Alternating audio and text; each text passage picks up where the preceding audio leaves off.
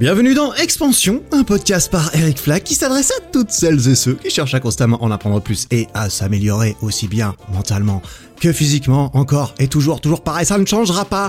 Et aujourd'hui, nouvel épisode, deuxième épisode sur euh, ce livre que j'avais commencé à attaquer euh, deux épisodes en arrière, sauf erreur numéro 35. Purée, ça fait quoi là 37 Je suis à 37 Attends. Purée, ouais, ça fait 37. Ah, 37, ça commence à faire beaucoup. C'est cool. Ok, très bien. Bon, comme je l'ai dit, nouvel épisode. On va parler euh, dans cet épisode du sens de la vie. Eh ouais, rien que ça. Ouah, je me suis dit tiens, on va faire un petit sujet, un sujet un peu light aujourd'hui. On va, on va rester dans l'artificiel, superficiel et, et, à la surface. Euh, non, alors non, là pour le coup, on va partir un petit peu plus dans du, dans du méta, dans de la réflexion, dans, bah, dans des trucs intéressants. Alors je sais pas toi, peut-être que toi aussi, si t'écoutes ce podcast, en tout cas, c'est un petit peu son, son objectif. Euh, bah peut-être que toi aussi, ça, ça t'intéresse de, de réfléchir au sens de la vie. Voilà, quoi qu'il en soit, euh, l'auteur, du coup, je, je rappelle un tout petit peu, en fait, on va poser un petit peu le contexte. Dans le premier épisode, qui n'est pas nécessaire d'avoir été suivi pour écouter celui-ci, voilà, on parlait du flow. Le flow, qu'est-ce que c'est que le flow? Le flow, c'est cet état dans lequel euh, on peut se mettre parfois quand on s'oublie soi-même, quand on perd la notion du temps, quand on est 100% concentré dans quelque chose et qu'on kiffe. Quand t'es en train de, quand t'es à fond dans ta partie de tennis, quand t'es à fond en train de, grimper, quand t'es absorbé par un livre, tu entres dans le flow, euh, dans, dans, dans, une autre dimension où, où tout se passe bien, où tu t'améliores, où tu apprends, où tu remplis des objectifs, où tu suis des règles, où tu, euh, où tu changes de monde, tu changes d'univers. Euh, c'est très agréable. On en a parlé dans ce premier épisode. On a parlé notamment des conditions ou des composantes du flow. Il y en avait huit. Et de base, j'étais reparti pour les énumérer à nouveau, mais c'est un petit peu euh, redondant, un petit peu, euh, ouais. Enfin bref, voilà. Tout, tout est dans, tout est dans ce premier épisode. Ces huit composantes, elles sont définies, elles sont détaillées. Il y a beaucoup d'exemples tirés du livre et des petits exemples que j'essaie de sortir de moi-même également. Des exemples sportifs parce que ça me vient plus naturellement. Et tout ça est dans, est dans ce premier épisode qui est relativement long et dense et que moi j'ai pas mal apprécié euh, faire. J'ai eu du feedback positif à ce propos. Euh, donc c'est cool, même si euh, ça demande pas mal plus de travail de faire des épisodes où je résume euh, des livres entre guillemets où je parle de livres parce que bon bah faut lire des livres déjà. Alors ça je le fais de toute façon donc ça c'est bien. Mais ensuite voilà je prends des notes etc etc et c'est exactement aussi ce que j'ai fait pour ce deuxième épisode. Donc beaucoup de préparation. Je vais pas faire ça toutes les semaines parce que purée ça me prend deux jours par semaine de faire un épisode et c'était pas le but de ce podcast non plus. C'était que ça me prenne un peu moins de temps pour pour faire d'autres trucs et faire du contenu plus facilement. Quoi qu'il en soit, dans cet épisode-là, de base, j'avais dit dans le premier que euh, dans celui-ci, on allait euh, continuer sur le flow, sur comment euh, trouver le flow dans différentes activités de la vie, et ensuite on allait parler du, du, bonheur, de l'appréciation et du sens de la vie. Bah en fait cette première partie sur les activités, je pense que je vais pas la traiter parce que ça me semble relativement applicable et clair par rapport au premier épisode. Comment est-ce que tu peux intégrer le flow dans ton travail, dans ta vie sociale, dans plein de choses. En tout cas, il y a une énorme partie du livre qui parle de ça. presque un peu longue, j'ai trouvé. Enfin, vraiment, il dissèque un petit peu tous les aspects, que ça soit le sport, le mental, le physique. Il va, il va chercher loin et c'est très bien parce que ça donne, ça montre qu'en fait, tu peux vraiment trouver le flow dans n'importe quelle activité si tu, si tu as euh, en tête de, de convertir cette activité en une activité qui euh, qui euh, bah, qui contient les conditions et les composantes nécessaires pour entrer dans le flow.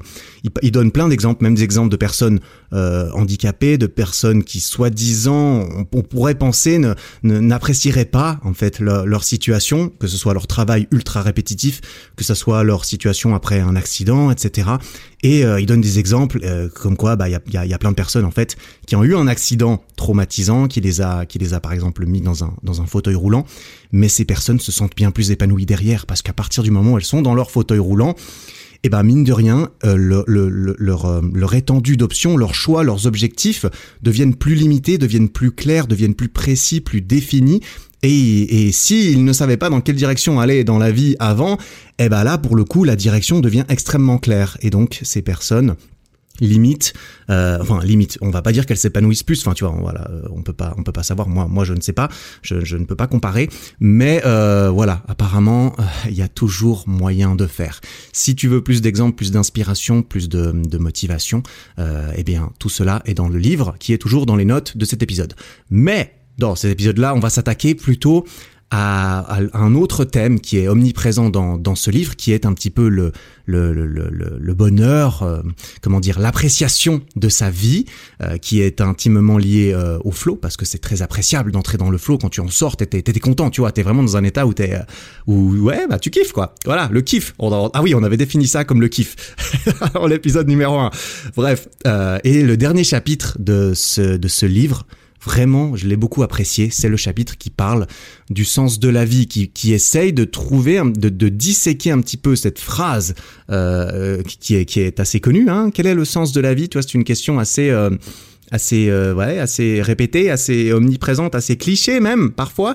Et euh, il dissèque un petit peu ça. Il, il, il, parle, il essaie de trouver des bah, des études, des améliorations, des pistes de réflexion. Et j'ai trouvé ça très intéressant. Et c'est ce que j'aimerais partager avec toi, si tu me le permets, dans cet épisode.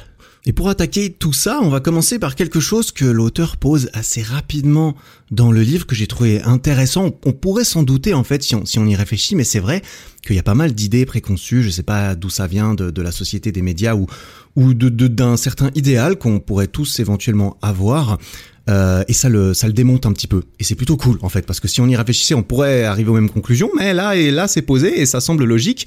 Et en fait euh, voilà euh, ça, on, va partir du, du, du, postulat en fait de, de cette idée en fait préconçue qu'on pourrait avoir que si on avait plus de temps libre si on avait plus de vacances si on n'avait pas besoin de travailler on serait plus heureux. On serait ah enfin qu'est-ce que qu'est-ce que la vie serait bien si on n'avait pas besoin de travailler, si on ne devait pas faire toutes ces tâches et ces corvées toute la journée. Eh bien, euh, ce qui est intéressant, c'est que bah, des études ont été ont été faites. Lui, on a fait, sauf erreur, l'auteur en a fait qui ont démontré en fait le contraire, qui à nouveau euh, un petit peu, demandé aux gens comment ils se sentaient à différents moments de la journée, à différents moments. Bah, je crois, je crois que c'est la même étude dont, euh, dont j'ai parlé dans le premier épisode où il y avait un beeper sur les gens qui bipait en fait à des intervalles un peu aléatoires pendant la journée. Et à chaque fois les gens devaient écrire euh, bah qu'est-ce qu'ils font comment ils se sentent est-ce qu'ils est-ce qu'ils sont dans le flow est-ce qu'ils apprécient est-ce que comment comment est-ce qu'ils jugent la satisfaction de l'utilisation de leur temps euh, sur une échelle de 1 à 10 ce genre de truc. Je sais pas si c'est exactement ça mais il me semble que, que, ça y ressemblait qu'il il expliquait un petit peu ça. Et puis euh, et puis bah voilà ça a été démontré en fait ça a été étudié dans, dans cette étude que on appréciait beaucoup plus le moment présent que les gens étaient bien plus épanouis bien plus intéressés et contents de ce qu'ils faisaient quand euh, quand ils avaient une, une, bah quand ils savaient dans quelle direction ils allaient, tu vois, quand ils étaient en train d'attaquer quelque chose de précis. Et, euh, et là, du coup, euh, c'est, tu vois, euh, c'est, des gens normaux, ça s'adresse aux gens normaux parce que des études, on cherche à normaliser, c'est, le principe. Et euh, la personne normale, c'est un petit peu celle qui travaille euh, bah, quasiment toute la journée, qui suivent des ordres au travail, qui accomplissent des tâches, qui remplissent les choses qu'on leur demande de faire. Et alors là, c'est peut-être un petit peu stretché, tu vois, notamment pour toi qui écoute, qui écoute ce podcast, je suis sûr que ce n'est pas ton cas, mais qui, lorsqu'il rentre du travail, tout ce qu'il fait, bah, c'est passer du temps devant la télé à rien faire, sans aucun but précis, à attendre que ça passe et à attendre de attendre qu'on soit demain pour retourner au travail, refaire ça. Forcément entre guillemets et, là tu vois tu vois facilement où je veux en venir bah ces personnes quand on leur demandait comment elles se sentaient quand elles étaient au travail elles se sentaient mieux au final que lorsqu'elles sont chez elles à rien branler excuse-moi l'expression euh, elles se sentaient beaucoup mieux quand elles étaient au travail. Et pourtant quand tu demandais à ces personnes avant ou même après cette expérience tu leur dis ouais comment est-ce que tu euh, Selon toi, qu'est-ce qu'il faudrait pour que tu sois plus heureux? Bah les gens, ils aimeraient plus de temps libre, ils aimeraient plus de vacances, etc., etc. Et et bah manifestement, tu peux avoir tout le temps libre que tu veux, tu peux avoir toutes les vacances que tu veux, et c'est la conclusion à laquelle il arrive forcément ou qu'on devine implicitement dans tout ça. C'est que pour être heureux, en fait, ça dépend pas vraiment de ce que tu fais. Ça dépend pas de si t'es au travail, si t'es chez toi, si t'es en train de rien faire, si t'es en train de suivre des ordres qui, soi-disant, sont pénibles. Mais ça dépend beaucoup de comment tu perçois tout ça comment tu comment tu justifies en fait ce que tu es en train de faire, de comment tu le vis et euh, de si tu as l'impression de savoir pourquoi tu fais quelque chose. si tu as l'impression d'y trouver du sens, d'y trouver une raison ou voilà ou simplement si tu, tu as des buts, des objectifs clairs à valider eh bien, ça aide énormément à apprécier l'expérience, que ça soit euh, pendant ton temps libre, pendant ton travail, etc. Et du coup, le travail, étant donné que ça peut être quelque chose que tu dissocies entièrement du reste de ta vie, qui est une expérience, un monde à part entière, tu vois, avec des règles précises, des règles politiques, des règles d'objectifs à remplir, des tâches à, faire, remplir des tableaux Excel, laver, euh, laver une vitre, tu vois, ça peut être plein de choses. Eh ben, c'est très cadré et ça peut être très agréable et ça peut être très bien. Et c'est vrai que si tu n'as rien, entre guillemets, qui ressemble un petit peu à ça, rien qui remplisse les conditions nécessaires pour entrer dans le flow en dehors du travail, eh ben on peut tout à fait réaliser le comment du pourquoi. Eh bien, euh, eh bien, on, est plus enrichi, on est plus content, même si on s'en rend pas compte et, qu'on et que ça nous ferait mal de l'admettre. Eh ben, on est mieux quand on travaille, en fait. Voilà, voilà, c'était.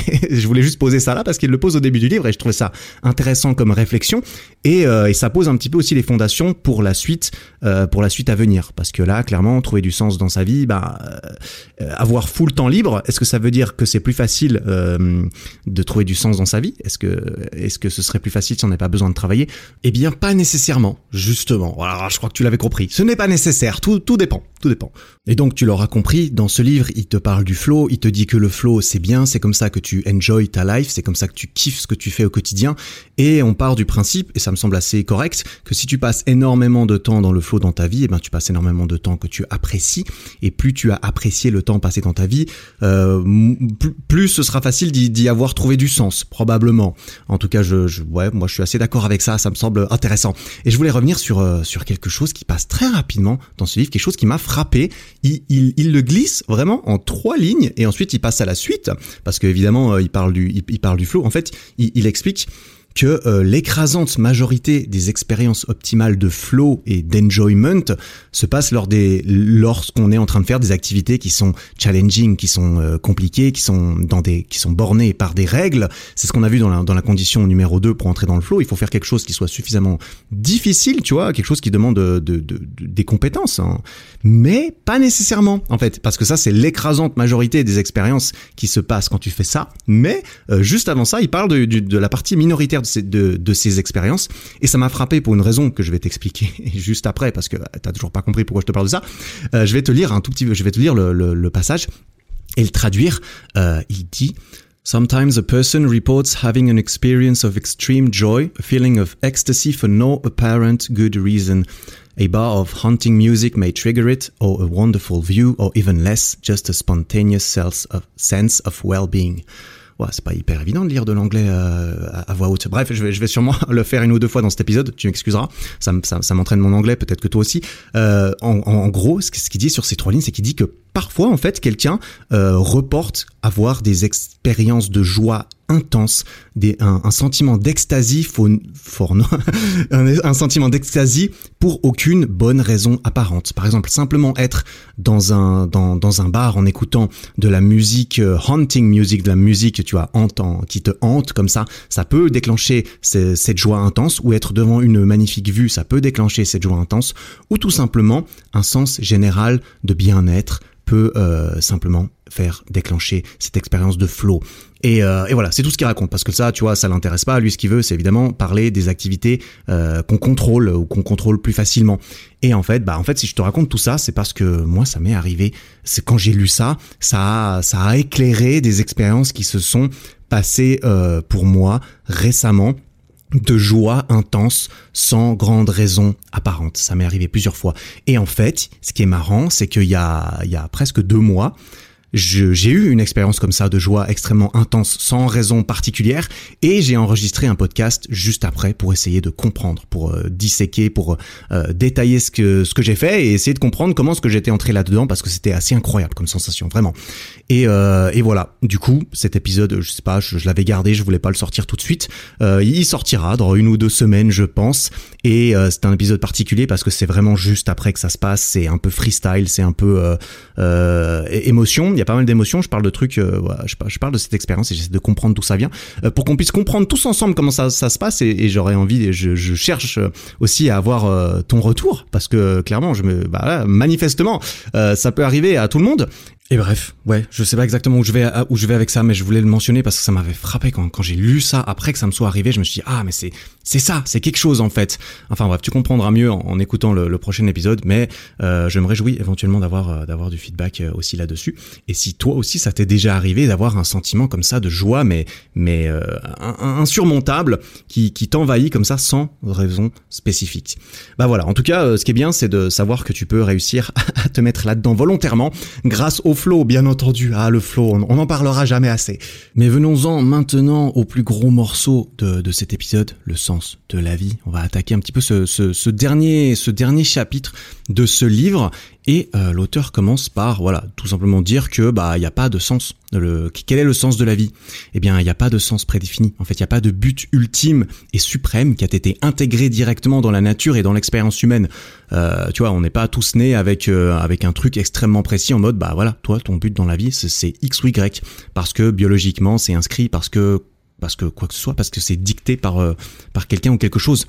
Par contre, même s'il n'y a pas de sens à la vie, ça ne veut pas dire qu'on doit s'y résigner et prendre ça comme euh, comme un fait immuable. Ça ne veut pas dire qu'on peut pas lui en donner un. En fait, c'est exactement ce qu'il dit. Hein. C'est-à-dire, peut-être qu'il n'y a pas de sens à la vie. Effectivement, il n'y a pas de sens à la vie, mais on peut très bien, ça veut pas dire qu'on n'a pas le droit de lui en donner un. Et c'est peut-être mieux quelque part, enfin en tout cas ça laisse plus d'options à disposition pour ceux qui cherchent du sens euh, à, leur vie. Ça veut dire qu'il y a le choix, il y a, y a les options. Qui dit choix et options dit liberté, dit c'est cool, mais qui dit liberté dit euh, beaucoup de beaucoup d'options égale euh, égale confusion. Donc voilà, forcément c'est c'est jamais c'est jamais facile. Sinon on ne serait pas en train d'en parler. Voilà, si on avait tous un but ultime assigné à la naissance, bah en fait finalement ce serait peut-être plus facile à vivre. Ce serait peut-être plus facile d'être heureux parce que tu saurais euh, peut-être plus facilement si tu te diriges vers euh, ce pourquoi tu as été fait. Bref, on fait avec ce qu'on a, c'est-à-dire pas grand-chose, et on essaie de construire à partir de là. Donc, pour répondre à la, à la question quel est le sens de la vie, l'auteur, il va aller décortiquer le mot principal, le, mot principal, pardon, de cette phrase symbolique en, en anglais. Hein, euh, cette phrase en anglais, en gros, c'est What is the meaning of life? Quel est le sens de la vie Voilà, euh, meaning, meaning c'est le mot le plus important de cette phrase, hein, tu vois, euh, meaning et life, hein, en sens de la vie. En gros, meaning, on va le traduire en français par sens ou signification. Hein. Euh, je vais pas essayer de d'oser faire le même exercice euh, que, l'auteur en français, parce que lui, il l'a fait en anglais. Ce qu'il a fait en anglais, c'est qu'il a été euh, chercher les définitions du mot meaning. Il a été en chercher trois, et grâce à ça, il déconstruit un petit peu sa, sa, bah, son, sa réflexion sur quel est le sens de la vie. Il, va en fait chercher la définition du mot sens, le sens du mot sens. Tu vois, ça devient méta. Et comme il le dit lui-même, il faut faire attention à ne pas tomber dans quelque chose de circulaire où tu tournes en rond parce que le sens du sens, c'est le sens, etc., etc. Bref, je vais essayer de d'essayer d'être assez clair hein, en partant un petit peu de, de, ce qu'il raconte en anglais. La première définition du sens meaning, c'est euh, c'est le but. Tu vois, c'est un, objectif. Euh, quel est le sens de la vie Quel est le but de la vie On pourrait dire, tu vois. Et pour atteindre un objectif, pour atteindre un but, normalement, on doit passer par différentes étapes, les unes après les autres, pour y arriver. Donc, euh, en gros, ce sens du, du mot meaning, il part de l'hypothèse que les événements sont liés entre eux, que des événements peuvent être liés entre eux pour atteindre un but ultime. Le deuxième sens du mot, c'est euh, lorsqu'on parle des, des, intentions de quelqu'un. Par exemple, la phrase en anglais She usually means well, ça veut dire elle est, elle est généralement dotée, douée de bonnes intentions. Généralement, elle means well. Tu vois, ça, se traduit pas, ça se traduit pas vraiment en français facilement. C'est pour ça que j'ai pas osé essayer de, de préparer cet exercice euh, en français. Je n'ai pas la, prétention de pouvoir, de pouvoir faire ce que l'auteur il a fait. Mais en gros, on parle des intentions et les intentions, le seul moyen de connaître vraiment les intentions de quelqu'un, c'est de regarder ses actions. Et du coup, l'auteur dit que ce deuxième sens du mot meaning implique que les personnes vont révéler leurs objectifs, leurs buts dans leurs actions. Et finalement, le troisième sens du mot meaning sur lequel il s'attarde, c'est en fait que ce mot peut être utilisé pour ordonner pour euh, numérer de l'information. Par exemple, il donne un exemple qui est Red sky in the evening means good weather in the morning. Ça veut dire un ciel rouge le soir means un beau temps le lendemain. Tu vois, means, ça veut dire quoi? Means implique, ça veut dire par exemple implique. Et, euh, et ce, ce, sens du mot, il euh, se, se, dirige vers l'identité de, de, des mots. En fait, il crée des relations entre des événements. Et donc, ça aide à clarifier, ça aide à établir de l'ordre euh, et, et, des liens entre différentes choses ou même des choses qui ne sont pas liées ou qui sont en conflit. Tu vois, le mot means, il permet de lier les choses. Ça veut dire que quelle est la, quelle est la relation entre le ciel rouge et le beau temps du lendemain? Eh bien, euh, eh bien, c'est grâce à ce mot que tu peux que tu peux les lier. Ah, c'est pas extrêmement clair, c'est pas ultra facile, euh, c'est pas ultra facile à faire comme exercice, pas facile cet épisode. Euh, ça devient normalement un petit peu plus clair derrière, mais j'avais envie de j'avais envie de parler de de, de, de l'étymologie en fait de, de ce mot meaning qu'il utilise parce que c'est à partir de ces trois définitions que l'auteur va, arriver à trois mots qui sont très importants euh, selon lui et dans, et dans, toute, sa, bah, dans toute sa réflexion pour trouver du sens à la vie. Parce que concrètement, si on essaie de réunir et de rassembler ces trois définitions qui parlent du but, des intentions et, euh, des, liens entre les choses, eh bien, eh bien, tu, vois un petit peu là où on veut où on veut en venir. Si on se trouve un but vers lequel on agit intentionnellement et qu'on arrive à lier, à trouver le lien entre nos actions et notre but, eh bien, euh, eh bien peut-être qu'on se dirige dans la bonne direction. Tu vois, c'est un petit peu là où il veut en venir. Et donc ça semble relativement clair, hein, je, je crois, que se trouver un but, se trouver un but dans, dans, la vie, c'est peut-être euh, une idée intéressante pour y trouver du sens en fait. Et euh, il, explique dans le livre que quand on a interrogé certaines personnes à la fin de leur vie, celles qui effectivement avaient l'impression d'y avoir trouvé du sens, eh bien elles étaient capables de, de, de, dire qu'elles avaient un genre d'objectif ou un challenge, quelque chose d'énorme ou de relativement grand ou une succession, tu vois, une succession d'objectifs et de challenges qui ont consumé entre guillemets une, une, bonne partie de leur énergie au long de leur vie.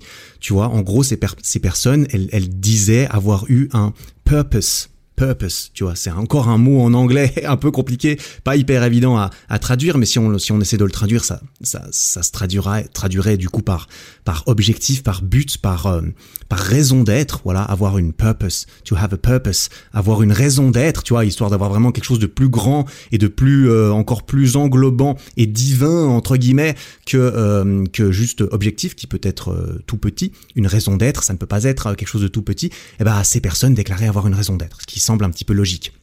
Et attention, du coup, la nature de cette raison d'être n'est pas déterminante. Il donne, un exemple dans le dans le livre. Il euh, il compare un petit peu Napoléon et Mère Teresa euh, bah, pour faire un, un, un, contraste un petit peu plus violent encore, si je puis me permettre. Eh bien, par exemple, Hitler et Mère Teresa, ils avaient sûrement les deux un sentiment de raison d'être, tu vois, même si les objectifs, ils étaient assez différents euh, au final, hein, ce qu'ils voulaient atteindre était différent, ils étaient sûrement les deux très bien absorbés dans leur vie euh, par ce qu'ils faisaient et ils savaient ce qu'ils voulaient éventuellement faire de leur vie. Je crois qu'il n'y a pas trop de doute là-dessus. Donc tu peux avoir une raison d'être, peu importe, euh, peu importe sa nature. Et comme on l'a vu, c'est pas tout d'avoir une raison d'être. Du coup, à partir de là, et déjà, ça nous explique pas trop comment en trouver une. Ça, on va y arriver après. Une fois que t'as, une une raison d'être, eh ben, il faut intentionnellement se diriger vers elle, aller dans, dans, dans sa direction et affronter les challenges que cette raison d'être nous présente les uns après les autres. Et c'est justement ces challenges qui, qui la rendent euh, intéressante. Tu vois, l'auteur, il appelle ça la resolution. Tu vois, le premier mot, c'est purpose, le premier mot important. Le deuxième mot, c'est resolution ce qui se traduirait un petit peu par le même mot en français, euh, résolution, tu vois, euh, avoir euh, avoir une résolution, avoir une détermination quelque part. Et, ce qui est marrant, c'est justement, c'est qu'une des traductions du mot purpose, c'est justement résolution. avoir un purpose, c'est un petit peu une résolution. Ouais. Enfin bref, ça, ça, ces deux mots sont, ont l'air assez liés, tu vois. Il faut une raison d'être et il faut suffisamment de détermination pour euh, bah, pour essayer de, de, de l'accomplir quelque part et euh, ça lie un petit peu ça lie un petit peu ces, ces, deux mots de, de, façon assez jolie en gros il faut un overarching purpose tu vois il faut un espèce de gros but qui englobe notre vie et qu'on l'attaque avec détermination le troisième morceau, le troisième mot auquel on va arriver après le purpose et la resolution, c'est le fait qu'une fois que ces deux choses-là sont présentes, que le fait d'avoir ce but, de le connaître, d'avoir cette raison d'être, d'y croire et d'y travailler avec conviction et résolution, eh bien une harmonie est créée dans notre esprit. Et cette harmony, harmony, c'est le troisième mot, c'est la troisième pièce du puzzle. Purpose, resolution, harmony. Et ce troisième mot, en fait, c'est le fait qu'on s'en rend compte, en fait, quand on est sur le bon chemin, quand tu as ta raison d'être, quand tu avances dans la bonne direction, que tu sais que tu vas dans cette bonne direction, bah en fait, tu ressens juste une satisfaction euh, intense, tu vois. T'as l'impression d'être sur le bon chemin, t'as l'impression d'attaquer, de relever les challenges pour y arriver. Et ben, tout ça, ça crée une espèce d'harmonie dans l'esprit, ça crée une paix dans la tête, une espèce de sérénité intérieure qui vient encore euh, agrémenter davantage le but, euh, nos buts et, et les actions euh, qu'on entreprend pour y arriver. Et tout ça, ça pousse encore toute la machine vers le haut. Et comme le dit l'auteur à la fin de, de ce paragraphe, euh, il dit que purpose, resolution et harmony permettent d'unifier sa vie et de la transformer. Si on a ces, on arrive à réunir ces trois mots, ces trois conditions, eh bien, on arrive à unifier sa vie et à la transformer en une expérience optimale de flow complètement euh, seamless, seamless, euh, genre sans couture, ça veut dire une, une, une, une expérience fluide comme ça, tu, tu, tu vois, t'es dans le courant, dans le courant de la vie, comme ça. Et l'auteur finit de, de nous convaincre euh, que c'est ça qu'on doit faire, ah, en, avec la phrase Whoever achieves this state will never really lack anything else. C'est-à-dire celui qui accomplit cet état ne manquera jamais de rien d'autre.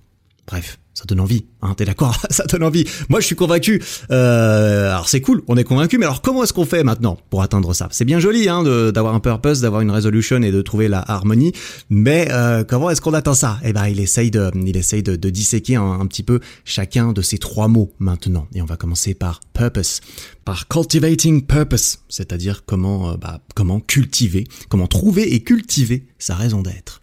Et pour essayer de trouver des pistes pour euh, pour ce faire, hein, parce que ce, ce, n'est pas un fait euh, aisé et facile, euh, manifestement, eh ben il commence par comparer différents styles de culture dans notre histoire, dans l'histoire de l'humanité, en opposant notamment deux extrêmes de, type de culture et, de société. On dira le premier extrême qui serait euh, celui d'une culture très matérialiste, hein, qui est centrée sur l'obtention de choses comme la santé, l'argent, le pouvoir, le sexe.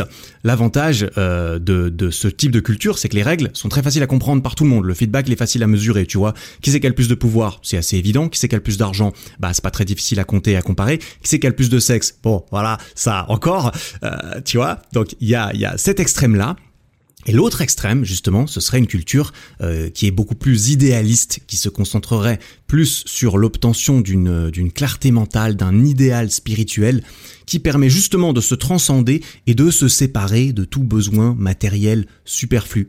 Et euh, typiquement, l'art, la religion et la philosophie, ce, ce sont des choses qui sont très importantes dans ce type de culture. Et comme d'habitude, tu t'en doutes, la solution entre guillemets qui est proposée, qui est plutôt évidente en fait, c'est de réussir à trouver le juste milieu dans tout ça. Est-ce qu'il faut vivre une vie où il faut simplement essayer d'avoir le plus de thunes, le plus de pouvoir, le plus de sexe? Ou est-ce qu'il faut vivre, une vie où tu vas, euh, enfin pour voilà pour euh, stéréotyper le truc, tu pars dans la montagne, tu médites toute la journée, tu ne fais plus rien, tu te libères de tout et tu vis dans ta propre tête? L'un et l'autre euh, peut-être pas peut-être pas intéressant hein, les extrêmes. Je sais pas toi moi je pense que trouver comme il comme il le dit un juste milieu là dedans c'est ce serait l'idéal, mais ce n'est pas évident du tout. Hein. D'autant plus euh, avec la société actuelle, hein, notre société actuelle, normalement par ici euh, en Europe, euh, ben qui tend quand même pas mal vers le matérialisme. Hein. Dans certains de ces aspects, on est un petit peu plus à la à, la recherche de, de, de, symboles comme l'argent et le pouvoir que de, de transcendance spirituelle. Et après avoir posé ça, il y a un passage que je trouve extrêmement qui m'a beaucoup qui m'a beaucoup intéressé c'est en fait, euh, là, là, il parle littéralement d'études, parce qu'il y a des études, les psychologues évidemment, hein, c'est pas la enfin, ils ont déjà passé du temps à essayer d'étudier comment est-ce qu'on fait pour être épanoui Comment est-ce qu'on fait pour euh, bah pour euh, pour euh, quelles sont les différentes Est-ce qu'il y a des étapes dans notre quête de sens à la vie? Et manifestement, il y en a, il y en a. En tout cas, les psychologues sont apparemment assez unanime, unanimement pardon, d'accord sur le fait qu'il y a différentes étapes dans notre quête de sens. Il y a différents modèles qui existent en plusieurs étapes et il en présente un assez basique et assez voilà assez classique de quatre étapes euh, dans, dans le livre. Et donc ce sont un petit peu des étapes euh, parmi lesquelles on passe de, de l'une à l'autre. Tu passes de la 1 à la 2, de la 2 à la 3, de la 3 à la 4, etc. La toute première étape, c'est l'étape de self-preservation. Euh, basiquement, c'est notre propre survie, tu vois. Il faut réussir à, à se préserver soi-même. C'est, ça semble assez logique, entre guillemets, tant qu'on n'a pas ce qui nous est nécessaire et vital, eh bien on se projette pas beaucoup plus loin en termes d'objectifs et de sens de la vie, tu vois. Euh, quand quand t'as pas de quoi manger, quand t'es pas sûr que tu vas avoir assez à manger dans dans trois jours, eh bien euh, le sens de la vie, tu, tu, tu sais ce que c'est. Le sens de la vie, c'est de réussir à trouver à manger pour dans trois jours, tu vois. Donc euh, à partir de là, ça c'est la première étape où on est surtout à la recherche de sécurité, de confort, de plaisir. On, cherche à remplir nos besoins vitaux. La deuxième étape, c'est euh, c'est une étape très très commune dans, dans notre société. Pour le coup, on, on passe en fait de soi-même, hein, de, de, de, la self-preservation, c'est-à-dire centré sur soi-même. Eh bien, on s'ouvre euh, aux autres dans, cette étape numéro 2. On part à la recherche d'identité au sein des valeurs d'un groupe, d'une communauté. Tu vois, ça peut être euh, celle de la famille, ça peut être les valeurs de, son quartier, de son groupe de passionnés, d'une activité. ça peut être les valeurs patriotiques de ton pays, celles d'une religion, etc., etc. Tu vois. En gros, tu cherches à à intégrer quelque chose de plus grand que juste ta propre survie, que juste toi-même. Tu as envie de, de faire partie de quelque chose de plus grand, et ainsi on dirige notre attention en dehors de notre propre personne. On considère plus les autres, on cherche à appartenir, on cherche à s'intégrer, et ça implique assez souvent d'avoir à se conformer un petit peu à, d'autres règles et à d'autres valeurs. Et c'est justement, euh, justement ce sentiment-là qui peut-être euh, peut euh, amener à l'étape numéro 3, ou cette étape numéro 3, après avoir commencé sur soi-même après, à l'étape 2, euh, s'être ouvert aux autres. À l'étape 3, hop, on retourne à l'intérieur de soi-même. On se retourne à nouveau vers soi-même dans un genre de réflexion individualiste. Voilà, plus que de simplement se, se, conformer un petit peu, voilà, aux valeurs euh, qui sont un peu prédéfinies d'un groupe. Hein, les valeurs de, bah, les valeurs de la famille, tu peux les choisir un petit peu, mais euh, les valeurs de ton pays, les valeurs de l'Église, les valeurs de, du groupe auquel tu, tu appartiens, c'est un petit peu le groupe qui dicte les valeurs et toi qui dois te conformer à cela. Et là, dans cette étape, en fait, on a envie de, de, chercher à l'intérieur de soi-même nos propres valeurs, de trouver des nouvelles valeurs et, et, et d'en trouver dès, qu'on puisse entièrement s'approprier, qui ne, qui ne viennent pas d'un organisme externe, mais qu'on ait l'impression qu'elles sont vraiment à l'intérieur de nous. On veut obtenir le sentiment de conscience de notre propre personne, de nos propres valeurs, de nos propres choix. On n'a plus envie euh, d'être juste euh, un, composant dans, un groupe, on a envie d'être un, individu euh, unique à part entière, tu vois. Et le but principal à ce moment-là, moment-là, dans cette troisième étape, c'est la croissance de soi-même, c'est la concrétisation de notre potentiel. On cherche à s'améliorer, on cherche à développer ses compétences, on a envie de tester des idées, on a envie de tester des disciplines, on a envie de d'exister de, à part entière, euh, euh, nous tout seuls, tu vois. On a envie que nous tout seuls égale, égale quelque chose et qu'on ne soit pas obligé de faire partie d'une famille pour exister ou de faire partie d'un groupe pour exister. Et si à l'étape numéro une de, de, la survie, on recherchait plus euh, le, le, plaisir, hein, c'est un petit peu, on est plus à la recherche de, de, plaisir, le plaisir de manger, le plaisir de se reproduire, le, toi, le, le plaisir d'être en sécurité, etc. Ici, euh, dans l'étape numéro 3, plus que le plaisir, on recherche surtout de l'appréciation globale, on recherche entre guillemets le bonheur, tu vois, euh, le bonheur. Et le, et le potentiel problème de cette étape, qui est une étape assez problématique, manifestement, c'est qu'elle peut permettre justement dans toute cette introspection, dans tous ces tests, dans tous ces, ces essais de discipline, dans tous ces voilà, on cherche à apprendre à se connaître en fait, tu vois. On se retourne vers soi-même, on est en train de se dire ok, en fait, si je ne suis pas défini par les valeurs de mon groupe, ça veut dire que que je suis, que j'existe à part entière. Mais alors qui suis-je, tu vois? Du coup, tu te retournes vers toi-même, tu te poses beaucoup de questions, tu remets beaucoup de de, de, de, de choses en question, et tu peux arriver à des réponses qui sont voilà, euh, dont tu ne te doutais pas.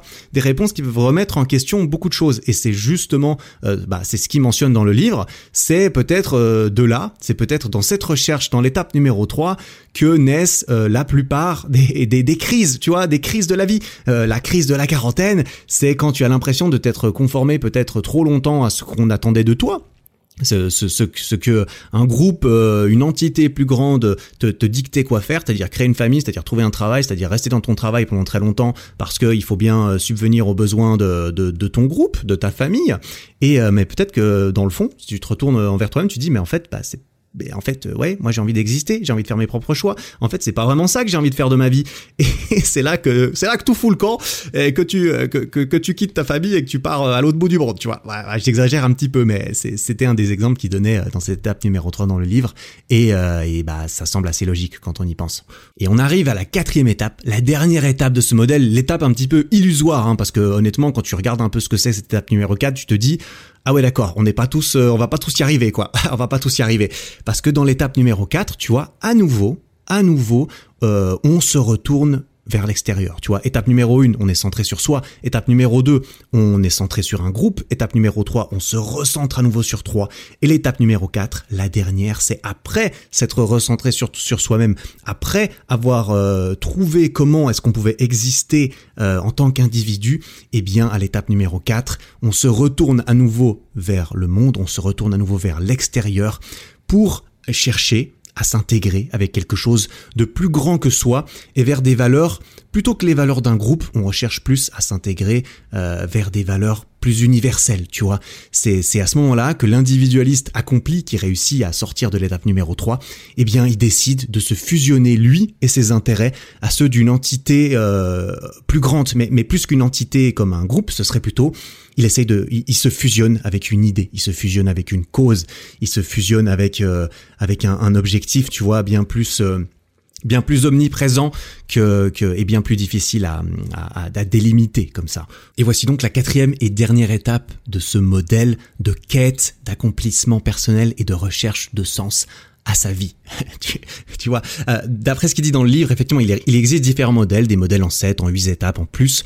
Euh, le, le, point commun que tous ces modèles ils ont, c'est en fait cette, cette, cette alternance entre l'intégration et la différenciation de la personne. Tu vois, on alterne, on passe d'une étape à l'autre entre se diriger vers soi-même et se concentrer sur les autres, l'autre dans sa globalité. Tu vois. Et euh, l'auteur représente en fait ces quatre étapes comme un entonnoir. C'est-à-dire qu'on part tous euh, du haut, on part tous à l'étape numéro 1, euh, mais très très peu de gens arrivent un jour à l'étape numéro 4. Certains sont coincés toute leur vie à l'étape numéro 1, ils sont toute leur vie, ils passent leur vie à essayer de survivre, tu vois. Beaucoup, euh, dans des pays plus développés, du coup, restent euh, toute leur vie à l'étape numéro 2, à subvenir aux besoins de leur famille, de leur entreprise, de leur communauté ou de leur église. Euh, donc voilà, ces, ces, étapes, en fait, ne, ne, représentent pas ce qui va se passer, mais plutôt ce qui peut se passer. C'est le chemin qu'on peut éventuellement réussir à emprunter, mais qu'on mais, qu'on n'arrivera pas tous à... Enfin, qu'on n'arrivera pas, si c'est un objectif vraiment, est-ce que c'est vraiment le but de la vie de tout le monde d'arriver à l'étape numéro 4 Je ne sais pas, hein, à chacun de trouver son, but, mais euh, certaines personnes se sont se, se, sont trouvé du sens en, euh, en, descendant dans cet entonnoir. Et quand j'ai lu ça, en fait, ça m'a beaucoup fait penser à la, à la pyramide des besoins de Maslow. La pyramide de Maslow, peut-être tu as déjà entendu parler de ça. Moi, je crois que j'en avais entendu parler dans mon dans, dans, dans un cours euh, à l'Uni probablement. Et en fait, la pyramide, ça ressemble un petit peu à ça. C'est une pyramide euh, avec une base et qui monte le plus haut possible. Et le but, en fait, des, des, des notre but en tant qu'être humain, c'est de c'est de c'est de construire cette pyramide. Par exemple, la, base de la pyramide, c'est les besoins physiologiques, tu vois, c'est le fait d'avoir, bah, évidemment, les besoins de euh, remplir ses besoins de faim, de soif, de sexualité, de, de respiration. Il faut réussir à, il faut réussir à survivre. À partir de là, il y a les besoins de sécurité, c'est de, de, se retrouver dans un environnement stable, prévisible, de d'éviter euh, les, les, crises, les l'anxiété, de, bah, de, d'avoir un peu de certitude et de, et de, et de sécurité. Le troisième besoin, la, la troisième partie de cette pyramide, c'est les besoins d'appartenance, euh, recevoir de l'amour, recevoir de l'affection des autres, être intégré à un groupe.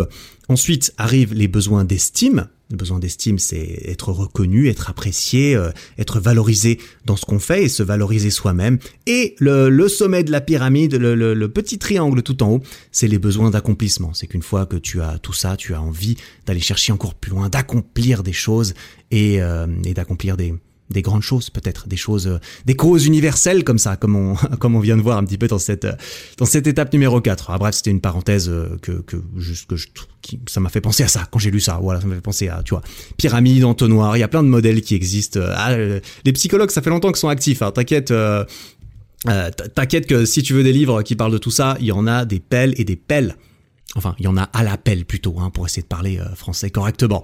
Donc pour revenir à ces, à ces étapes, bah moi quand je lis ça, j'ai quand même l'impression que ces étapes, elles représentent un petit peu un but, tu vois. Enfin, elles, représentent un chemin assez clair où on se dit euh, ah ouais quand même, quel effet de fou ça doit ça, ça doit faire d'avoir l'impression d'être à l'étape numéro 4. Quand tu as l'impression que tu es accompli individuellement, que tu te connais et que tu travailles pour un but plus grand que toi, je sais pas, tu vois, Gandhi, euh, Bill Gates. Bill Gates, j'ai vu un, reportage sur lui. C'est vrai que le mec, bon, il a accompli tellement de choses.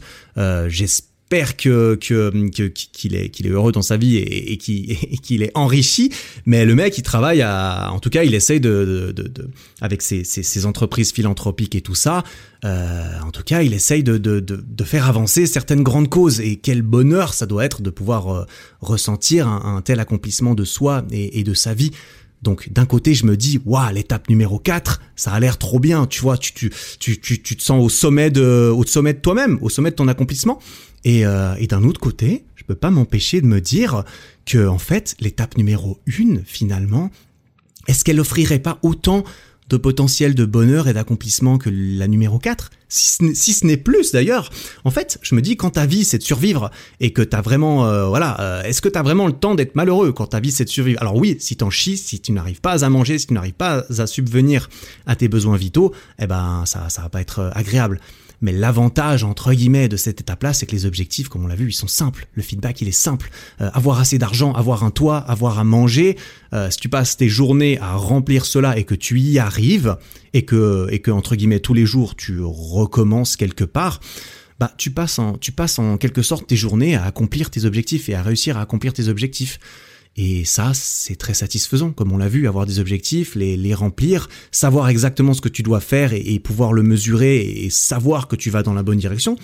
À la fin du mois, réussir à manger, à payer tes factures, à, à, faire des cadeaux à tes enfants, à, faire des, des petits week-ends, et ensuite on recommence, eh ben ça peut être euh, extrêmement agréable. Enfin, Remarque, là on parle peut-être plus de survie, effectivement. On est peut-être euh, on est peut-être déjà en train de, de, de, partir dans, dans l'étape numéro 2. Et justement, cette étape numéro 2 et cette étape numéro 3, au final, j'ai l'impression que bah, c'est les pires.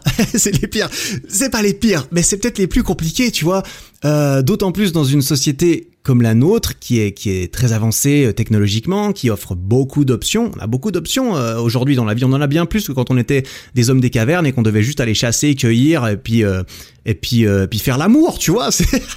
ça avait l'air plutôt facile. Hein il n'y avait pas beaucoup d'objectifs, il n'y avait pas beaucoup d'options, et donc c'était peut-être plus facile de trouver quelque chose et, de réussir à le faire. Quoi qu'il en soit, aujourd'hui, si on n'est plus à l'étape numéro une parce qu'on est dans une société où on arrive à manger, etc., comme on a, on a la chance de l'être, si tu écoutes ce podcast, normalement, ça va euh, l'étape numéro 1, t'es pas en train de... T'y es plus, hein, comme, euh, comme toi, comme moi, on doit être dans la 2, dans la 3, quelque chose comme ça. Eh bien, ceux qui n'arrivent pas vraiment à trouver leur place, à partir de là, ceux qui n'arrivent pas vraiment à s'intégrer dans un groupe, qui arrivent pas à remplir l'étape numéro 2, qui, qui ont du mal à, se sentir faire part de quelque chose, bah ça m'étonne pas que ces gens puissent être malheureux, tu vois. Ceux qui sont aux frontières de la troisième étape, c'est-à-dire euh, ils sont bien dans, dans, dans, la 2, mais ils se retrouvent à la limite de, de, cette étape numéro 3 où ils se disent ok je suis bien dans ma famille, dans mon entreprise, dans ma, dans, dans ma vie, dans, dans mes différents groupes, mais j'aimerais peut-être un peu plus, euh, j'aimerais peut-être euh, chercher un petit peu plus loin. Et quand tu arrives au, au, bord de l'étape numéro 3 où tu dois où tu dois développer des choses, apprendre à te connaître, regarder, découvrir euh, euh, et, et, te rendre compte qu'il y a tellement d'options que en fait tu peux faire tellement de, de choses de toi-même en dehors de, de, de, ton de ton groupe, bah ça peut faire peur, ça peut faire peur de découvrir toutes ces choses qui pourraient remettre notre vie euh, en question. Donc euh, à partir de là, il y a, y, a, y a de quoi se convaincre de rester dans l'étape numéro 2 toute ta vie, même si ça peut faire naître euh, beaucoup de regrets plus tard. Et voilà. Et puis pour ceux qui osent se jeter dans l'étape numéro 3, euh, bah à mon avis c'est pas gagné non plus parce qu'à ce moment-là, euh, ok t'es dedans, t'as osé faire le pas, mais c'est pas pour autant que tu vas réussir à, trier parmi toutes ces parmi toutes ces options, parmi toutes ces choses que tu peux faire pour essayer d'apprendre à te connaître et à découvrir, euh, développer des, nouvelles compétences et découvrir encore plus de choses. Voilà. Bon, bref, je sais pas trop. Euh... Ouais, tu vois, ça m'a beaucoup fait réfléchir euh, de lire tout ça. C'est aussi pour ça que j'avais envie d'en parler. Moi, j'ai plutôt l'impression d'être dans l'étape numéro 3, tu vois. honnêtement, il, il, décrit dans le livre l'étape numéro 3 comme un genre de reflective individualism un individualisme réfléchi. Euh, moi, j'ai l'impression d'être assez dedans, tu vois. J'ai l'impression que ma survie, voilà, l'étape numéro une, ça va, sera jamais vraiment mis en danger. Euh, donc, euh, l'étape 1 me sera pour toujours inaccessible. voilà, et tant mieux, hein, j'imagine. J'ai ensuite rejoint certains groupes. Je me suis conformé un petit peu à, pas mal de choses. J'ai suivi un petit peu le, le, chemin qu'on attendait de moi, jusqu'à remettre en question pas mal de trucs, pas, pas, mal de trucs, et d'essayer de, de faire mon propre chemin et de me poser. Enfin, c'est pas une histoire de faire son propre chemin, mais je me suis retourné à l'intérieur. Je me suis demandé, ben Eric, euh, qu'est-ce que tu as envie de faire? Vraiment, qui es-tu, mon pauvre ami? Qui es-tu? Et, depuis, j'essaie de, répondre un peu à cette question et de savoir euh, qui suis-je, tu vois? Qu'est-ce que j'ai envie de faire? Qu'est-ce que j'ai envie d'atteindre? Pourquoi? À quoi bon? Euh, Dans quel but Vois-tu? Parce que je me reconnais pas dans certains buts matérialistes au-delà de ceux de l'étape 1, tu vois? Avoir plus d'argent pour avoir plus d'argent, ça m'intéresse pas vraiment. mais du coup, si toutes ces options faciles de l'étape 1, euh, tous ces objectifs faciles à mesurer de l'étape 1, bah ils sont plus ils sont plus à disposition, bah il reste juste d'autant plus d'options euh, difficiles, hein, les options qui sont plus floues, qui sont plus difficiles à mesurer, qui sont plus euh, qui sont plus nombreuses hein, aussi dans l'étape 3, il y a, bah, manifestement il y a, beaucoup d'options vu que tu es tout seul livré à toi-même face à toi-même et, que tu peux décider de partir et d'essayer différentes choses, tellement de choses, eh ben voilà, c'est compliqué. Tu vois, typiquement, prendre sa retraite pour ne rien glander, euh, bah c'est pas souvent une recette de succès. C'est un petit peu pour ça qu'on doit se trouver des choses à faire et à accomplir quand on est euh, à la retraite. C'est pour ça qu'on n'est pas nécessairement plus heureux quand, quand, on a quand on a terminé tout ça. Et, et ce que j'entends par là, c'est qu'en fait, bah tu vois, être à la retraite, tu vois, on pourrait se dire euh, le but c'est c'est de bah, d'être blindé de thunes et euh, pour pouvoir arrêter, euh, partir à la retraite. Et puis là, c'est bon. Une fois qu'on sera à la retraite, on sera heureux, on sera content, euh, tout ira bien. Et eh ben, on en revient un petit peu à ce que à ce qu'on a dit au tout début de l'épisode. C'est pas parce que t'es à la retraite, c'est pas parce que tu travailles pas, même pas parce que t'es blindé de thunes concrètement que tu vas simplement être content, épanoui, heureux, que le sens de ta vie sera rempli et que tu auras l'impression de continuer à attaquer le sens de ta vie. Au contraire, entre guillemets, si euh, toute ta vie t'as cravaché pour pouvoir être blindé de thunes à nouveau, et que du jour au lendemain, ça y est, t'es blindé, tu arrêtes de travailler et tu pars à la retraite, euh, bah écoute, tu m'étonnes que certaines personnes ne partent jamais à la retraite. Parce qu'en fait, ceux qui sont blindés, imagine quelqu'un qui est blindé à 40 ans, bah, qu'est-ce qu'il va faire? S'il s'arrête, c'est fini. Il a passé toute sa vie à être heureux, à construire probablement, à être heureux, en tout cas, j'espère, hein, euh, à, à, faire ce qui, ce qui faisait du sens pour eux, qui les ont rendus riches probablement. Et, euh, et s'ils arrêtaient là maintenant, bah, qu'est-ce qu'il leur restait, tu vois? C'est pour ça que certains mecs, tu regardes euh, Warren Buffett, euh, un des mecs les plus riches de la planète, euh, qui, qui je sais pas quel âge il a, mais il est ultra vieux, il a largement dépassé l'âge le, l'âge de la retraite. Et eh ben lui, il s'arrêtera quand il sera mort, tu vois. Et pourquoi? Parce qu'en en fait, s'arrêter et mourir, c'est un synonyme à mon avis, tu vois. Si le mec s'arrête, c'est parce qu'il est mort. Si le mec meurt, c'est parce qu'il s'est arrêté. Et c'est pour ça que c'est pour ça que ces gens s'arrêteront jamais. Et parce que ces gens ont bien compris que, le, enfin, je pense, hein, je suppose que euh, que clairement la meilleure chose à faire pour continuer d'avoir du sens, c'est pas de, de s'arrêter parce que tu as atteint ce but illusoire de de, de, de, de ressources matérielles en tout cas, euh, mais parce que tu recherches quelque chose d'autre. Tu recherches quelque chose de, de, de plus meaningful comme ça. Et du coup, c'est peut-être aussi ce genre de choses qui peuvent faire vriller un peu certaines personnes. Tu vois, ceux qui gagnent à la loterie, du jour au lendemain, bah, ça peut être une malédiction. C'est bien pour ça que tu en vois qui vrillent et qui partent dans tous les sens une fois qu'ils ont gagné la loterie, une fois qu'ils ont, qu'ils ont percé, peut-être aussi du jour au lendemain, peut-être que, peut-être que, que de faire une télé-réalité, de devenir célèbre du jour au lendemain ou de devenir riche du jour au lendemain, ça peut te faire péter un plomb parce que ça, bah, bah, bah parce que, en fait, t'as, peut-être, par exemple, si t'es riche, t'as l'impression que t'as plus besoin de travailler, et donc tu arrêtes de travailler, et en fait, tu te rends compte que que t'es riche, que t'as arrêté de travailler, que tu as atteint, en fait, cet objectif que tu pensais avoir, et en fait, tu te rends compte que t'es pas beaucoup plus heureux comme ça. T'as plus rien à faire de tes journées, t'as plus besoin de travailler, t'es riche, et putain, mais qu'est-ce qui te reste en fait? Bah en fait, il te reste rien, tu vois. c'est ouais, c'est ça. Malgré en fait tout ce que tu pensais euh, du début à la fin pendant que tu achetais tous tes tickets de loterie en rêvant de victoire, ben en fait, euh, t'avais peut-être pas envie de gagner. T'étais peut-être juste en train de t'acheter euh, de, de l'espoir plutôt agréable. C'est peut-être comme c'est peut-être comme ça que c'est le mieux, je sais pas. Après bien sûr, il y en a qui s'en sortent très bien, tu vois. Moi, j'avais vu une vidéo euh, sur une euh, sur internet, tu vois, la, la, success story de la meuf qui avait gagné à la loterie. Elle avait gagné à la loterie, mais elle avait gardé son petit elle avait gardé son métier euh, de commerçante comme si de rien n'était. Elle, elle, avait elle était juste blindée, en fait, maintenant. Elle continuait sa, sa petite vie de, de buraliste, sauf erreur. Et, et, voilà. Et elle avait compris que c'est ça qui la rendait heureuse. Elle disait, ah non, surtout pas, je vais surtout jamais arrêter de travailler, parce que, bah, qu'est-ce que je ferais de mes journées? Exactement. Qu'est-ce que je ferai de mes journées Bah, euh, bah voilà, c'est là toute la question.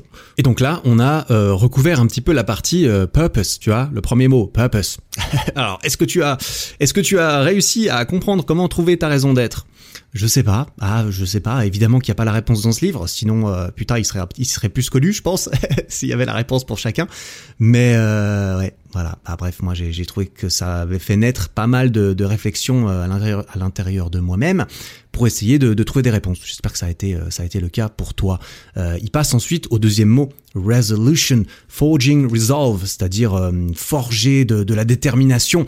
il explique que voilà, euh, changer d'objectif dès que ça devient difficile, par exemple tu, tu passes d'un objectif à l'autre et dès que ça devient un petit peu dur, bah tu changes d'objectif, tu essaies d'en trouver un plus facile, bah ça peut permettre effectivement de vivre une vie plus facile et plus agréable, euh, entre guillemets, mais au risque à un moment donné de réaliser que tout ceci était un petit peu euh, vide de sens au final, tellement on est un petit peu parti dans tous les sens, on s'est laissé porter par le courant plutôt que de se battre à contre-courant quand on sentait qu'il le fallait.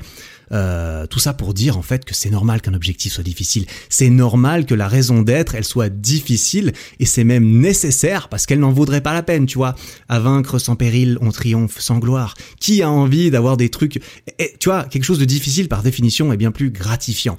Et donc, il y a une relation mutuelle entre un but et les efforts à fournir pour l'atteindre, tu vois. Et c'est ce qu'il dit dans, dans, le livre. Il dit que l'objectif justifie les efforts qu'il demande au départ, avant ensuite que ce soit les efforts qui justifient l'objectif. Et il donne un exemple parce que c'est pas ultra évident là, là tout de suite à, à, se, à se dire.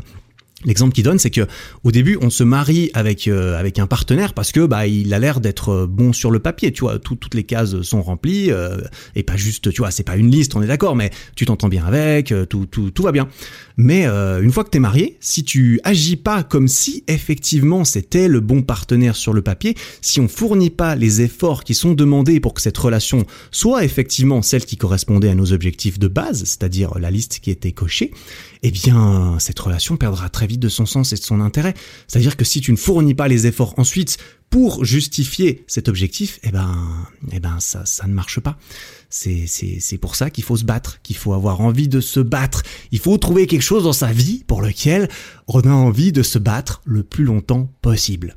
Et c'est pour ça euh, que par exemple, pour euh, mettons euh, quand, quand, on se retrouve dans l'étape numéro 2, eh ben y a tu vois le, nombre d'exemples de personnes qui se sont battues et qui se battent au quotidien jusqu'au bout pour leur famille, pour leurs enfants, il est énorme parce que ça peut être une raison d'être très très forte et très commune parmi nous les, les êtres humains, parmi nous les, les animaux de vouloir défendre leur famille. Ça peut être juste, tu peux juste te battre toute ta vie pour ça et euh, ça peut être ça, ta raison d'être, typiquement.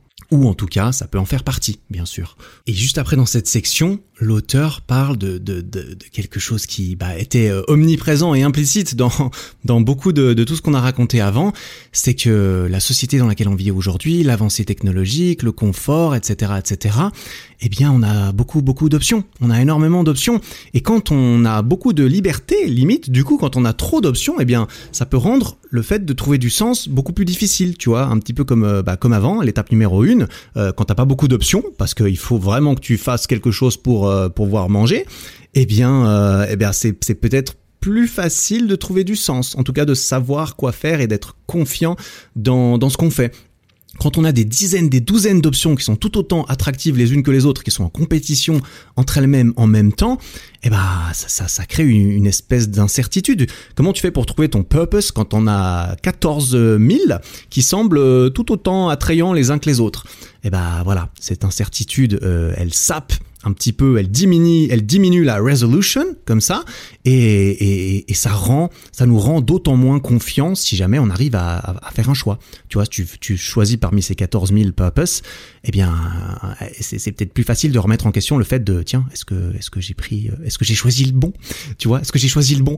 Et du coup, euh, l'auteur indique justement que cette liberté qu'on peut, euh, qu'on peut avoir, elle l'aide pas nécessairement à développer du sens dans sa vie. Au contraire, justement. Et euh, pour en revenir au flow, si on se retrouve dans un jeu avec des règles qui sont trop vastes, qui sont trop flexibles, tu vois, euh, les échecs c'est très clair euh, euh, comme règle, qu'est-ce qu'il faut faire? Bah la vie c'est pas toujours très clair, d'autant plus quand tu te retrouves dans la vie, c'est-à-dire dans un jeu où les objectifs et, le feedback, il y, en, y, en, a de plus en plus, ils sont de plus en plus flous, tout est vaste, tout est grand, tout est flexible, il y a beaucoup trop d'options de choix, c'est un monde, c'est un vrai monde à, à, part entière, tu vois, bah ça devient de plus en plus difficile de, de choisir, de se concentrer sur quoi que ce soit, et donc d'entrer dans le flow, qui est du coup bah, ce qu'on cherche hein, manifestement pour avoir une vie euh, enjoyable. Et tout ça, c'est fou parce que ça va limite à l'encontre de ce qu'on pourrait croire, ça va limite à l'encontre de ce que moi je croyais croire depuis euh, depuis toujours ou depuis longtemps. Tu vois que la richesse et le but dans sa vie, bah voilà, c'est pas d'avoir beaucoup d'argent ou quoi que ce soit, mais c'est d'avoir de la liberté. Tu vois, c'est c'est ce que tu vois dans, dans, dans certains clichés, dans certains stéréotypes de et et, et c'est et c'est vrai que qu'en fait le, la vraie richesse, c'est d'avoir le choix, c'est d'avoir la liberté, c'est de ne pas être contraint mais euh, mais euh, mais mais voilà. Et puis du coup avoir de l'argent bah ça aide souvent à avoir plus de choix tu vois typiquement. Donc ça ça, ça en fait partie. Mais c'est c'est pas que ça bien sûr. Et euh, et tout ça euh, bah c'est vrai tu vois c'est difficile d'argumenter contre ça. Et pourtant voici justement euh, un argument relativement convaincant contre cette idée que avoir plus de liberté et de choix est une bonne chose pour être pour être heureux. Je sais pas. et c'est marrant parce que c'est un petit peu le genre de réflexion auquel euh, j'étais en train d'arriver pour moi-même cette année. Euh, parce que là aujourd'hui, alors euh, voilà, à partir d'une d'une situation de, de, départ qui était favorable à tout ça, bien entendu, j'ai réussi à me mettre dans une situation dans laquelle j'ai l'impression d'avoir littéralement l'embarras du choix. Tu vois, j'ai l'impression aujourd'hui que j'ai tellement d'options que, que quand j'y pense, ça me fait un peu, ça me fait un peu tourner la tête et limite, ça me paralyse un peu et que, et que du coup, par défaut, devant l'embarras du choix, la, tu vois, paralysis, euh, euh, analysis by, ouais, bref, je sais plus comment ça se dit en anglais, mais la paralysie de, de l'analyse, tu as tellement d'options que tu dois les analyser, que tu passes ton temps à analyser, que du coup tu ne fais rien, tu restes sur place, tu, tu, tu, tu, bouges pas trop. Et, euh, et j'ai un petit peu peur moi de, de, ça, parce que du coup j'ai l'impression que devant l'étendue de choix à disposition euh, que j'ai pour changer les choses, eh bien que par défaut euh, j'ai tendance à garder un petit peu les choses comme elles sont. Est-ce que c'est une bonne chose ou une mauvaise chose? Je sais pas. C'est un petit peu juste la, la conclusion à laquelle j'arrive. Tu vois là, je me dis aujourd'hui, si je veux, je peux aller vivre et travailler depuis n'importe où dans le monde. Tu vois là, si j'ai envie, je prends mon ordi, je me casse. J'ai pas vraiment de, de racines. Enfin, j'ai pas grand chose en fait que, que, je laisserai ici. Évidemment, je laisserai des choses, bien entendu. Je pourrais pas juste partir comme ça. Mais si je voulais, je pourrais trouver. Si je voulais, euh, je, pourrais choisir parmi une multitude de styles de vie et euh, m'en sortir. Tu vois, je pourrais euh, décider de minimiser la, la, quantité de travail que je fais. tu vois, si je voulais travailler que quelques heures par semaine et m'en sortir, pour profiter de la vie entre guillemets au maximum à côté, eh ben, je suis sûr que je pourrais y arriver. Tout comme euh, je pourrais décider euh, à l'opposé de mettre chaque heure que j'ai à disposition dans mon travail pour essayer de profiter euh, de ce potentiel apparent de, de, de pouvoir accomplir encore et encore et encore plus de trucs. Et du coup, par défaut, devant toutes ces options, devant toutes ces choses, bah, par peur, hein, peut-être par paralysie en tout cas, par incertitude, eh ben je change, je change pas grand chose. Tu vois, ça fait 3-4 ans que j'ai que j'ai commencé euh, à, à, à, faire euh, ce, ce, travail, à faire ce que je fais, qui, qui m'offre ces, ces, options et ces libertés. Aujourd'hui, bah, j'ai toujours le même style de vie qu'il y a 3 ou 4 ans. Tu vois, j'habite toujours au même endroit et je vais y rester d'ailleurs. Je dépense pas beaucoup plus d'argent maintenant, euh, alors que j'en ai plus que quand j'ai commencé, clairement. Et, euh, et par défaut, bah, je continue euh, à mettre toutes les heures que j'ai dans mon travail voilà, ce qui a fini par me jouer un petit peu des tours, hein, euh, notamment depuis que je suis célibataire, ce qui a ouvert encore plus le choix de mes options, ce qui a, ce qui, ce qui est arrivé au fait que je me suis mis à peut-être trop travailler, ce dont j'avais parlé euh, dans, dans, dans l'épisode, euh, dans un épisode précédent sur la rupture, sur la rupture amoureuse. J'avais parlé de ça un petit peu à la fin. Le fait d'être célibataire, de me retrouver encore tout seul cette année 2021, bah ça a ouvert encore plus le choix de mes, de mes options et c'est ce qui m'a fait naître un petit peu toutes ces réflexions et ces, ces questionnements existentiels comme ça. Tu vois, parce que quand j'ai commencé mes aventures sur, euh, sur les réseaux sociaux, l'objectif il était assez clair, le feedback il était immédiat et tout était réuni pour une expérience de flow inébranlable parce que mon objectif c'était que je devais m'en sortir. Il fallait que je cravache tous les jours pour pouvoir tirer quelque chose de tout ça. C'était pas facile, c'est difficile de, de, gagner sa vie en faisant ça, en partant de rien du tout. Et euh, il fallait que je puisse subvenir à mes propres besoins. En, quelque sorte, j'étais dans l'étape numéro une, tu vois. Alors même si mon intégrité physique et ma survie euh, pure et dure n'étaient pas menacées du tout euh, de par euh, les, les, la situation favorable dans laquelle j'étais, tu vois, je suis euh, voilà, mes, mes parents, la Suisse, tout allait bien, j'allais pas mourir de faim, j'allais pas finir dehors à la rue si ça ne marchait pas. Mais si ça ne marchait pas, ma survie, la, la survie de, de ce rêve de réussir à, à accomplir et à, et, à, vivre de, de, de, ce rêve et de cette passion, elle allait mourir. Donc il y avait quand même quelque chose qui était qui, qui était, c'était une question de vie ou de mort quand même mine de rien. Et je me retrouvais dans cette étape là et, et du coup bah, j'y allais à fond. Euh, j'avais pas le choix. Mais je me, je me plaisais de ouf là-dedans. Il y a pas de, y a pas de doute. Tout, tout allait bien. Mais pour le coup, euh, à partir du moment où je suis éventuellement sorti de cette étape, parce que tant mieux, c'est quand même le but, tu vois, le but c'est quand même de, c'était quand même de réussir, c'est quand même de réussir le but. Euh, j'ai commencé à gagner suffisamment d'argent pour pouvoir aller habiter chez moi et être 100% autonome. Bah c'est c'est c'est très bien, c'était l'objectif était rempli. Sauf que c'est à partir de là que, euh, que, que, toutes ces questions ont commencé, euh, ont commencé à apparaître en mode ok, bah maintenant que ça s'est rempli, euh, bah dans quelle direction tu pars? Parce que là, j'aime autant dire, il y en a beaucoup des directions, il y a beaucoup de, il y a beaucoup de choix. Il y a beaucoup, beaucoup de choix. Et, euh, et c'est justement pour ça que l'année dernière, je me suis pris un week-end euh, entier où je m'étais complètement déconnecté, où j'avais réfléchi à ma vie, euh, aux prochains objectifs euh, à, à, me fixer, la direction dans laquelle je voulais aller à plus long terme. Euh, ce week-end, j'en avais fait une vidéo, hein, d'ailleurs, qui s'appelle Deux jours pour retrouver du sens à sa vie. Un truc du genre, t'as vu, mais... Ah, ouais, bah, c'est pour ça que ça m'a beaucoup parlé ce livre, tu vois, parce que ça parle du sens de la vie et ça faisait un petit moment que je me posais ces questions. Manifestement, l'année dernière, j'ai fait une vidéo euh, où, dans lequel j'expliquais un peu comment, euh, dans quelles conditions je m'étais mise pour essayer de de, bah, de, de, de, de, reconnecter avec un nouveau sens ou de, de trouver des nouveaux objectifs ou de bah, simplement de réfléchir et de faire un travail d'introspection et c'est pendant ce travail d'introspection, pendant ces deux jours, d'ailleurs, que je suis arrivé à la conclusion de créer ce podcast que tu es en train d'écouter maintenant. Et, euh, et j'ai d'ailleurs euh, j'ai d'ailleurs résumé cette expérience de recentrage personnel dans l'épisode 2 de ce podcast. Tu vois, alors limite euh, la, boucle est bouclée là. je pose ça, je pose ça là. Hein. Je l'ai, dit dans d'autres épisodes d'ailleurs, hein, pour pour revenir là-dessus parce que c'est un épisode un petit peu euh, particulier celui-là. Ça part un peu dans tous les sens, c'est un peu confus, euh, un peu technique au début et puis à la fin je commence à je commence à parler de ma vie. Mais mais alors je, l'avais déjà mentionné dans d'autres épisodes. Maintenant c'est peut-être encore un petit peu plus clair. Ce podcast il me sert un peu de journal intime, de journal de bord parfois, précisément parce qu'il a été créé dans le but de m'aider à trouver plus de clarté mentale dans tout ça. Tu vois, c'est au moment où je me suis demandé, tiens, qu'est-ce que qu'est-ce que je peux faire, euh, euh, qu'est-ce que je peux faire, que je me suis dit, tiens, je vais créer un podcast. Je vais pas créer un podcast parce que j'en ai besoin pour ma survie, tu vois. Euh, je vais créer un podcast parce que je me dis que ça peut m'aider à lier tout cela. Ah, ça peut m'aider à, à trouver à la fois purpose, à la fois resolution et à la fois harmony. Tu vois, tous ces trucs, tous ces trucs stylés là qu'on a tous envie d'avoir. Bref. Pour combattre cette incertitude qui est liée à toutes les options qu'on peut avoir, bah, l'auteur, euh, dans le livre, ce cher, euh, allez, on va, on, va balancer son, son blaze là, ce cher Mihaly Csikszentmihalyi, eh bien, il propose deux, euh, deux chemins assez précis et distincts. Le premier, c'est le chemin de l'action, et le deuxième, c'est le chemin de la contemplation. Voilà, rester en mouvement, continuer d'avancer, toujours rester en mouvement, avancer en n'oubliant pas de refléter sur le tout et d'apprendre à toujours mieux se connaître. Tu vois, mélanger l'action et la contemplation. À nouveau, on en revient toujours à la même chose. Hein. Euh, on se répète, on se répète, on trouve pas de solution. Voilà, bah écoute, euh, euh, comme je l'ai dit, s'il y avait des solutions, on aurait déjà tous la réponse.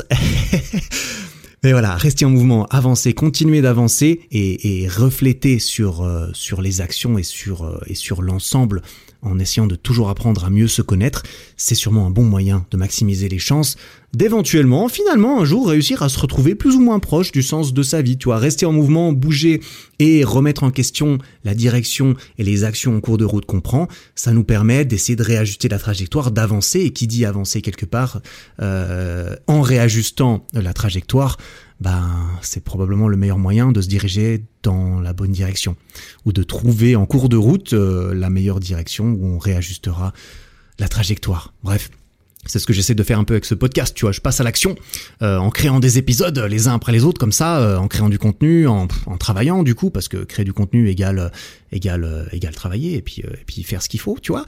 Et en même temps, je me pose des questions au cours de route. T'as vu, je me pose pas mal de questions et j'en partage en plus dans ces épisodes. Bref, voilà après Cultivating Purpose, après Forging Resolve, on passe euh, très rapidement euh, à la dernière petite partie qui est Recovering Harmony. Hein. On boucle, on boucle tout ça sur l'harmonie à nouveau. Euh, bah voilà, on est, c'est ce que dit l'auteur. On n'est pas on n'est pas des animaux. On n'est plus des enfants euh, pour lesquels il existe que voilà l'innocence, le moment présent et une, quantité d'options très limitées, euh, notamment satisfaire à ses besoins euh, biologiques vitaux. Hein. Quand on est un enfant, on n'est pas en train de se poser des questions sur le sens de la vie. Et non, on était encore protégé de, cela, on était protégé de notre future conscience. Euh, maintenant, on doit nager parmi le flot d'options, de décisions, d'informations qui partent dans tous les sens euh, dans notre tête, dans notre conscience. On n'a pas le choix, mais c'est notre devoir d'arriver à faire le tri, d'avoir une conscience sélective, de trouver une raison d'être, de l'attaquer avec résolution, pour espérer pouvoir finir en harmonie avec soi-même. Voilà, Personnellement, j'y travaille encore, comme tu peux l'entendre. Euh, ah, j'espère que cet épisode euh, pourra, aura pu faire naître ou pourra faire naître des réflexions qui te seront propres, qui seront propres à ta situation, à ta vie, à ta quête de sens, à toi, parce qu'on a chacun la nôtre. Il n'y en a pas une qui est meilleure, il n'y en a pas une qui est qui est bonne pour tout le monde. C'est à chacun de faire ce travail. C'est bien, c'est bien ça le truc, tu vois, lire des livres, écouter des podcasts qui parlent du sens de la vie, des trucs comme ça. Bah, c'est bien joli, mais euh, ça nous demande d'essayer d'appliquer cela et de réfléchir à comment c'est applicable pour soi-même, parce qu'on est tous, on est tous dans la même galère, notamment nous qui écoutons ces podcasts tu vois, on est dans la même galère parce qu'on est dans une, on n'est plus à l'étape 1, tu vois, on n'est plus en train de, de, de, nous battre pour notre, notre, notre propre survie. Et à la fin, du coup, dans, dans, cette dernière partie, il donne quelques arguments comme quoi, euh, comme quoi, euh, c'est pas une bonne, c'est pas une bonne chose d'essayer de, de décomplexifier la vie. Vaut mieux vivre dans une vie complexe et réussir à s'en sortir que d'essayer de retourner à l'âge, à l'âge de pierre, tu vois. Euh, bah, je vais pas entrer plus dans les, dans les détails là-dedans. Je pense que cet épisode est relativement long déjà. Voilà, bah écoute, comme je l'ai dit, je t'encourage à, réfléchir à ça pour toi-même, euh, un petit peu. J'espère que ça, ne te rendra pas plus confus encore que, tout ça.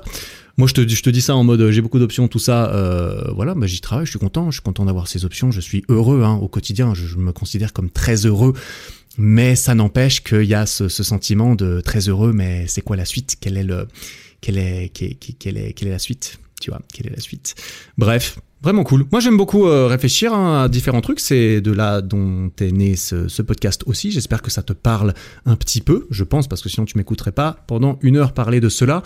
Désolé euh, si le début était un petit peu confus pour ce livre. C'était pas évident, hein, notamment mélanger le français, l'anglais avec des concepts qui sont pas hyper évidents ni à traduire ni à exprimer dans sa langue euh, natale native, ou ouais, je sais pas comment on dit, natale. Bah, J'espère que c'était relativement clair et que cet épisode t'aura quand même plu et apporté quelque chose. Voilà. Il euh, y a d'autres choses encore dans ce livre dont j'ai pas parlé. Hein. Euh, voilà, ce livre est très intéressant. Je le recommande encore et une dernière fois parce que j'ai fini d'en parler là, je crois. C'est bon, c'est terminé.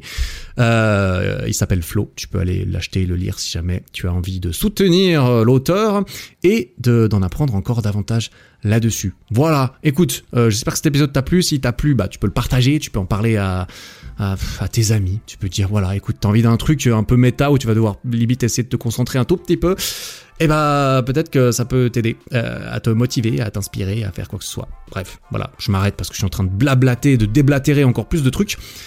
Merci pour ton temps, merci pour ton attention, merci de, de, de, bah de faire partie de, ma quête de sens. Hein, voilà. oh là là, t'as vu? Euh, En attendant, le prochain épisode, travaille bien, prends soin de toi. Ciao.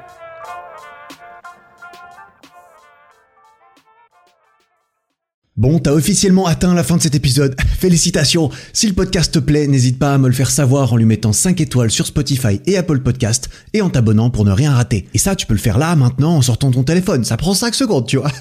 Merci beaucoup pour ton attention. J'apprécie énormément. Passe une belle fin de journée et à très bientôt.